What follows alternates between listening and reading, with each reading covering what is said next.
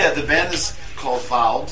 That's my feeling. One, two, one, two, three, four. Jetzt.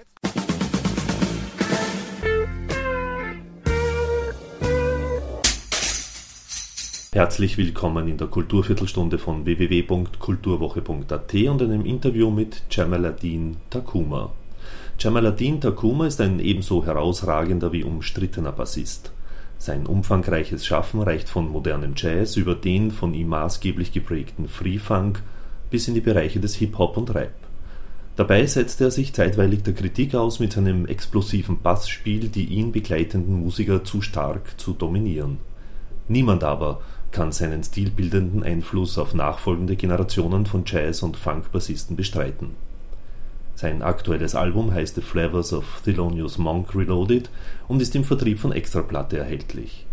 Das Gespräch mit Jamaluddin Takuma führten Martin Schuster und Alfred Krondraff.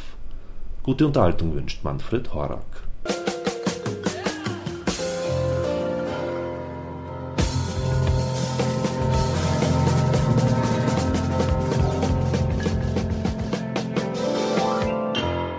Grew up listening to the Temptations. I grew up listening to The um, Meters. The Meters. I grew up listening to Great. Mandrill, to War, to Chaka Khan, and, Yeah, and, yeah. and all this stuff. So this is, was my roots. So it was very natural for me to incorporate that stuff with Ornette.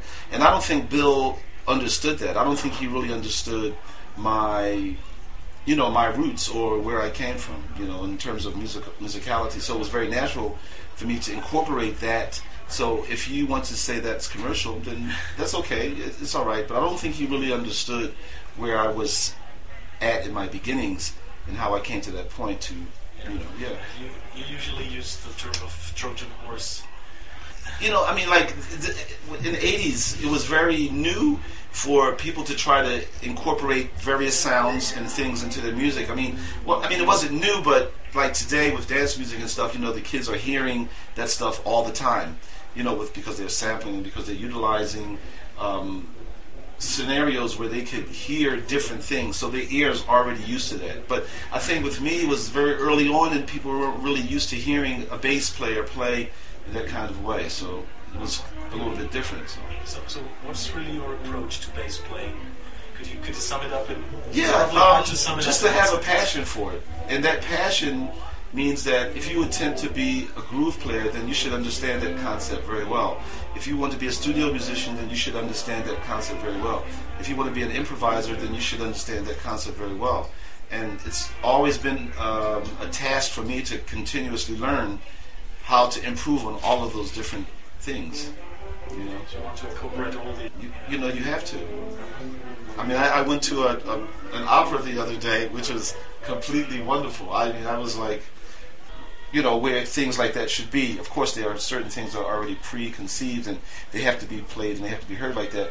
But hearing all kinds of things, so when I'm hearing all kinds of things and I'm being exposed to all kinds of things, it makes up a certain kind of person that I am.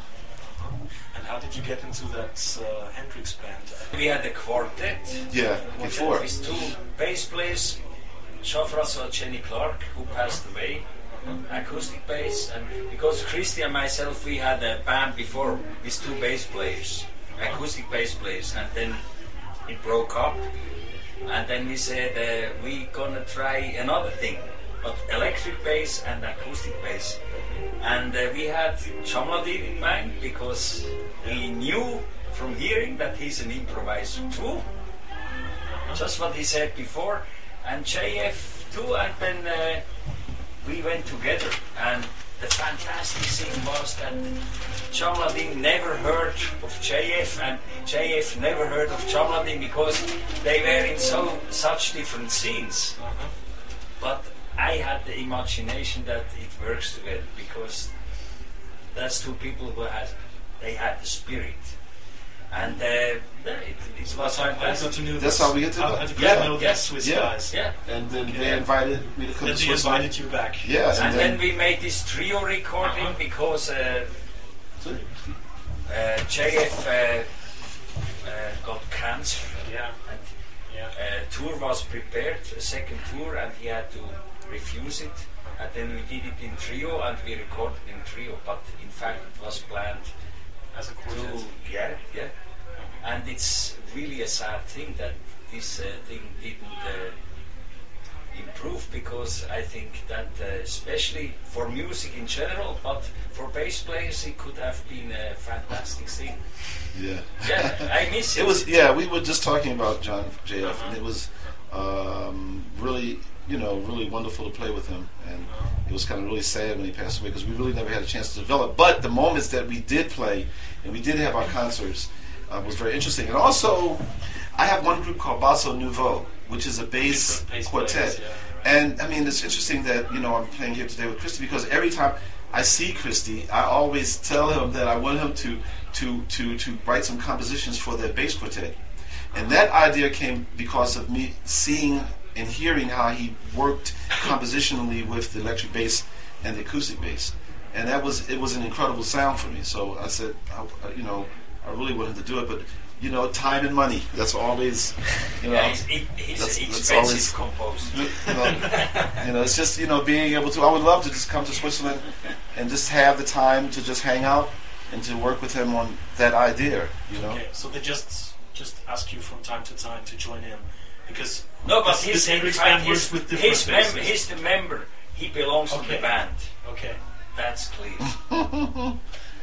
yeah. Christi mir das Bier. Okay. Um, let's talk about your uh, Austrian portraits. Uh, the- Yeah. The, the series of concerts you're going Yeah. to have at the end of September. Uh, Eva already told me you you want to introduce your two new projects or relatively new Yeah. projects, the, the monk one and the and and one And evening is going to be with with Austrian jazz, the band is called Val. Tell us a bit about Yeah, the band is called Vald.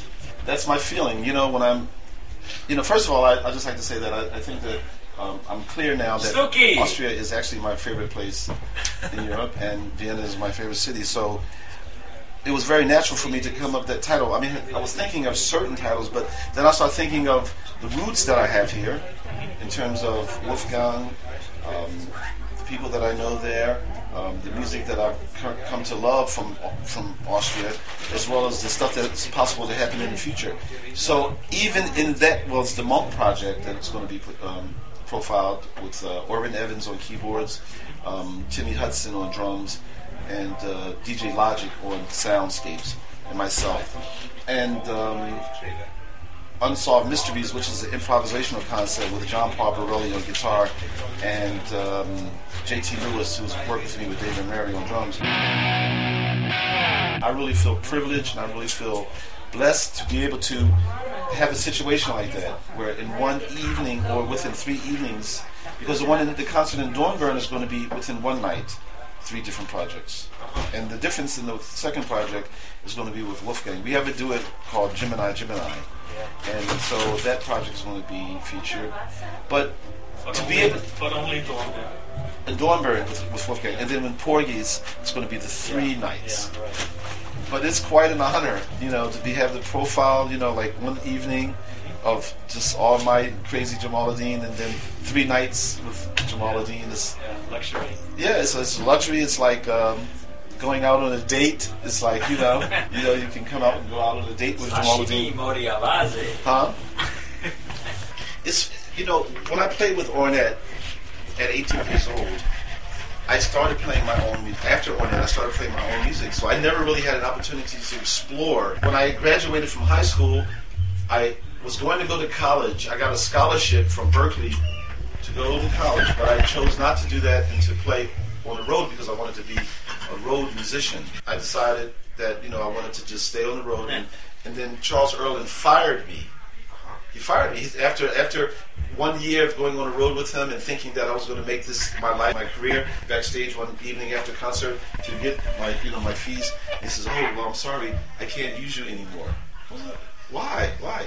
The reason is that at this time it was very different for a bass player to step. They were you know already doing some stuff. So, but he was an organ player. Remember, he was an organ player who always played the bass with himself. So to have a guy come out and to you know, it was like, and then you know, I had a gold guitar strap and I had white shoes, and so he's he really wasn't trying to, you know. When I was solo, the audience would clap. So you know, he really wasn't used to that. So I think this reason. So I asked him, I said, why did you, you know, why you want to let me go? He says, oh, because your your rhythm, your timing is off. So I went back home to Philadelphia, and mind you, I'm 18 years old, and like, you know, my dream is sort of crushed a little bit. So that exact same week, I got the call from Reggie Lucas and James and Mtume. Said that Ornette wants me to come to, to, to, to you know play with him, and so that was that. And then so I never really played any of my music. I started playing Ornette's music, and then afterwards I started making my own records. And even in that period, I never played anybody music. So I said I want to be able to explore some other stuff, and I became very interested in Coltrane's music, Monk's music, and Miles' music. And so I started putting these, these bands together to explore those concepts. The first concept I had was with Gemini. Gemini, we did the flavors of Thelonious Monk only in a duet scenario, Wolfgang and I. And then I band together called Coltrane Configurations with Odean Pope on saxophone, who's from Philadelphia, who was like Train was his mentor. So he understood Train. So I thought that okay, there would be nobody better to interpret this stuff than you know him. I mean, there's other people who study Train, but I felt as though that he, being in Philadelphia, knowing Train, and me knowing him because also he had a school, and we all as youngsters was in his school, you know, playing with him. So Odean, and so after Coltrane configurations, I decided to put a feature version of the flavors of Thelonious Monk. And then after that, I recently, this weekend, I did a concert with um, a young trumpet player from Philadelphia and I put together a project called Miles Beyond, which we explored all Miles Davis stuff.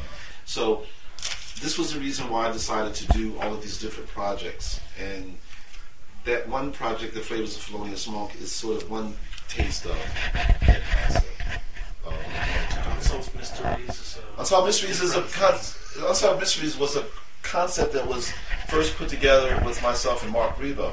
The idea of Unsolved Mysteries is not really based on the the actual musicians. It's not really a set concept. It's more an improvisational thing, and it could morph and it could uh, change in any any situation because those mysteries are unsolved with improvisation. Sometimes, Ornette Coleman has a concept, but sometimes it's much more open. yes, much will be much more open. Yeah. Somit sind wir wieder am Ende der Kulturviertelstunde angelangt. Danke fürs Zuhören und danke fürs Dranbleiben. Bis zum nächsten Mal. Ihr Manfred Horak.